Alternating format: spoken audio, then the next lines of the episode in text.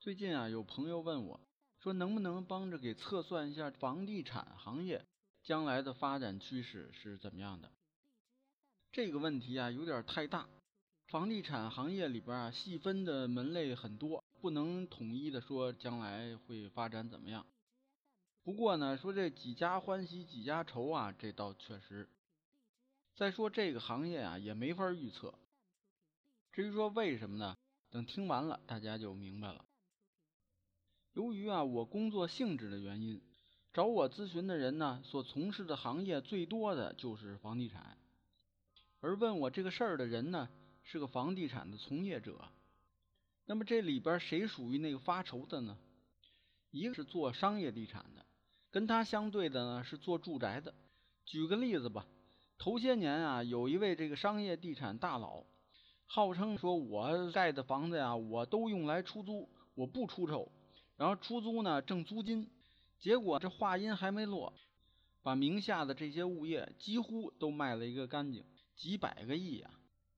看来啊，这就应了那句话，说唯一不变的就是变化本身。第二类发愁就是那些业务战线拉的特别长的公司，有些个企业啊，前些年啊挣了不少钱，好就开始把钱撒开了投资。什么旅游啊、商业呀、影视啊、娱乐呀、AI 呀、大健康呀，甚至于有的人啊还想起来干新能源汽车，大笔的钱往里砸，这些公司呀很快就会凉凉。第三类发愁就是那些负债高的，大家呢可以看看这业内平均的负债率，再跟自己那个企业对比一下，你就明白了。前段时间，有的公司啊，就因为两三个亿的债务到期还不上，违约了。这两三个亿在房地产企业里边，难道还算钱？结果愣是违约了。如果你那家企业呀，这三条只具备一条，这还好说；如果两条都有了，那趁早给自己选块墓地吧。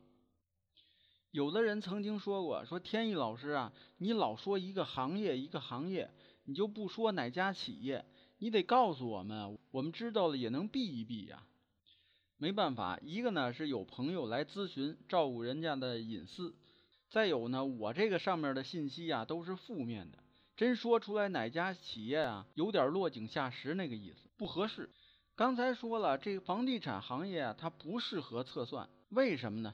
就是大家你们看没看出来，这房地产市场啊，它不是一个市场经济。它是计划经济，怎么说呢？你看这有的年份，一年全国各地出台几百次的调控措施。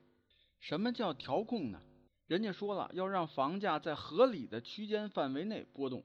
方法呢多了去了，五花八门，什么利率啊、首付比例啊、限购、限价、限户型啊，等等等等。再者说了，这地是国家的，想让你们盖呢，我就多卖点地。不想让你们盖呢，我就少卖点地。你盖房子没地，难道你把房子盖到天上去？还有那个规划，规划我不批，你那些房子盖出来都是违建，分分钟就给你推了。所以说啊，在中国永远不会发生房利美、房地美这种事儿。这里啊，咱们还没提城市化进程呢，这个离发达国家还差着十万八千里。还有那棚户区改造。咱不用说二三线城市，就是北上广深，大家放眼望去，还有多少破平房在那摆着？后来呢，我就跟那位朋友说：“你说你在的这个行业发展前景如此广阔，还是一个计划经济，那你说你这行业里待着，你愁什么？万一你赶上这个企业属于上面这三种情况，属于要凉凉的那个，你跳槽换一家企业，不就完了吗？”那么好，今天的预测呢就讲到这里。